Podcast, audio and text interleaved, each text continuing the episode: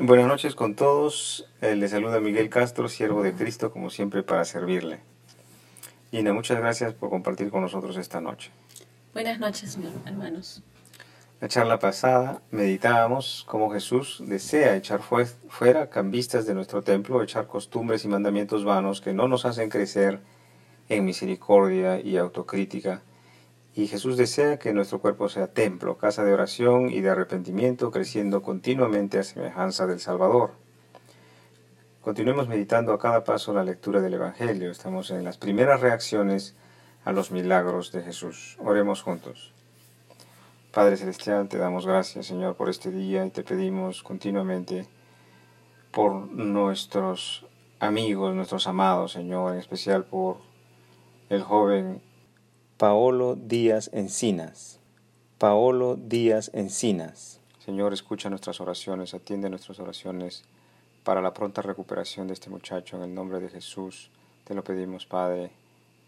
En el nombre del Padre, del Hijo y del Espíritu Santo, leemos las Escrituras.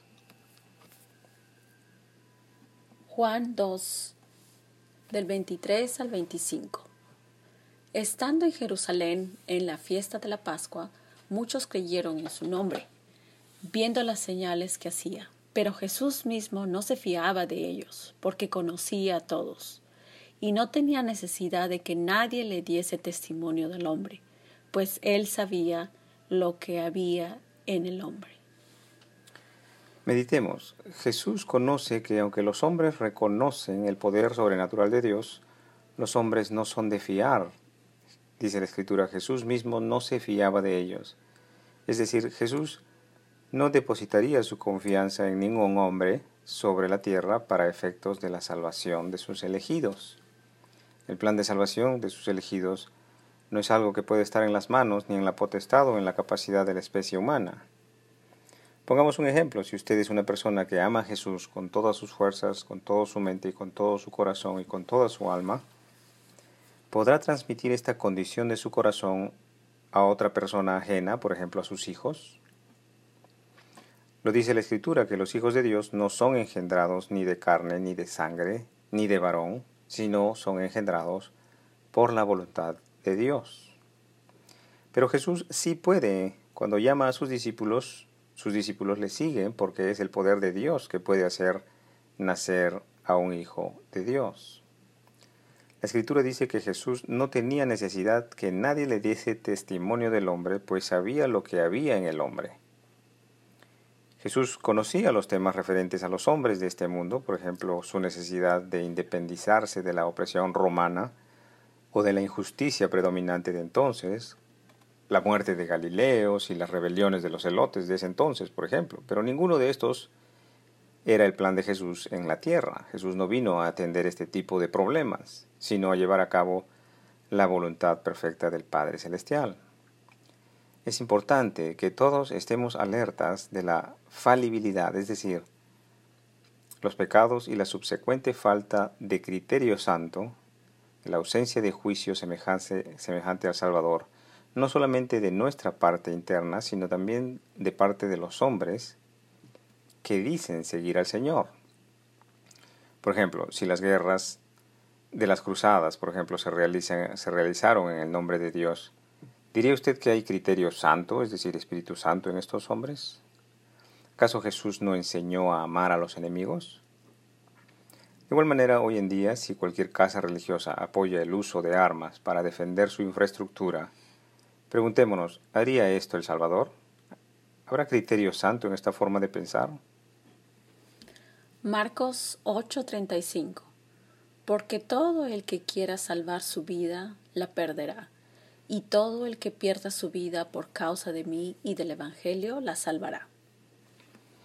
Tenemos que aprender a reconocer la ausencia del Espíritu Santo en el hombre, no solamente dentro de nosotros, sino también la ausencia del Espíritu Santo en el prójimo. Sucede varias veces en la Biblia. Este es un consejo santo para que usted se deje guiar por la sabiduría y el consejo de Dios, del Espíritu Santo, y no por los hombres que no han recibido gracia de Dios. Mateo 16, del 13 al 18. Viniendo Jesús a la región de Cesarea de Filipo, preguntó a sus discípulos diciendo, ¿quién dicen los hombres que es el Hijo del Hombre? Ellos dijeron, unos Juan el Bautista, otros Elías y otros Jeremías o algunos de los profetas. Él les dijo, ¿y vosotros quién decís que soy yo? Respondiendo Simón Pedro dijo, Tú eres el Cristo, el Hijo del Dios viviente. Entonces le respondió Jesús, Bienaventurado eres, Simón, hijo de Jonás, porque no te lo reveló carne ni sangre, sino mi Padre que está en los cielos. Y yo también te digo que tú eres Pedro, y sobre esta roca edificaré mi iglesia, y las puertas del Hades no prevalecerán contra ella. Hemos hecho un pequeño, una pequeña pausa para explicar este, esta parte del Evangelio en donde se habla de que Jesús conoce a todos los hombres. Y estamos haciendo una pequeña pausa y nos hemos ido a Mateo 16 para saber acerca de Pedro y cómo él confiesa de que Jesús es el Cristo. Eh, más adelante en la línea del tiempo, al final del ministerio de Jesús, Pedro quiere convencer a Jesús a que no vaya a Jerusalén. Y luego niega a Jesús tres veces y luego saca un cuchillo para lastimar a un soldado del templo podría ver usted la ausencia del Espíritu Santo en el corazón de Pedro en, estos, en este momento, ¿verdad? Recuerde que Pedro hace estas cosas aún después de haber declarado de que Jesús es el Mesías, el Hijo de Dios, y después de que Jesús le haya dicho de que sobre esta roca edificaré mi iglesia. ¿Cómo podemos reconciliar estos hechos? Debemos entender que aunque existen muchos que se llaman a sí mismos cristianos y se dicen seguidores de Jesús, aún se percibe la ausencia de Espíritu Santo en ellos. Jesús nos enseña que Dios no deposita su confianza y su plan de salvación en los hombres, porque todos estamos expuestos a caer en falta, en pecado y en desobediencia. Cuando Jesús dice a Pedro, sobre esta roca edificaré a mi iglesia, también se lo dijo a cada uno de los que ya habían dicho ya que Jesús era el Hijo de Dios. ¿Recuerda? Revisamos a Simón, ¿recuerda? Y a Ana, que se encontraron con Jesús el niño Jesús en el momento de, su circuncisión y declararon por el Espíritu Santo dentro de ellos que Jesús era el Salvador. Y luego también lo hizo Juan el Bautista, declaró que era el Cordero de Dios, y luego lo hizo Zacarías y Elizabeth y Andrés y Felipe y luego Natanael.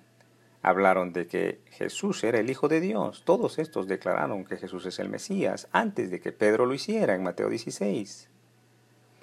Jesús edifica su iglesia no sobre carne o sobre sangre, no está limitado por las fronteras de una institución particular, sino sobre la roca del Espíritu Santo, que le es dado a los hombres por voluntad de Dios. ¿Sabe usted reconocer a la roca del Espíritu Santo en el hombre del día de hoy? ¿Lleváis vosotros la roca del Espíritu Santo dentro de vuestro corazón, su mente y su alma? 1 Pedro 2, del 1 al 5.